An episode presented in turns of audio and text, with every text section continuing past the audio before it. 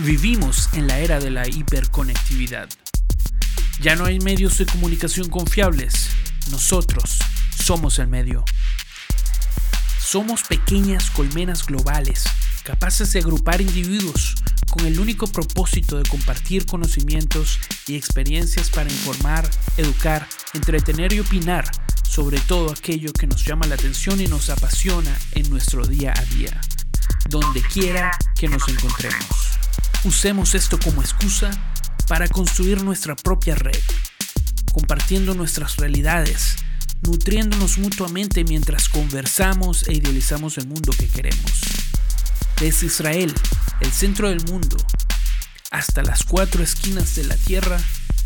Ok, Sababa, comenzamos.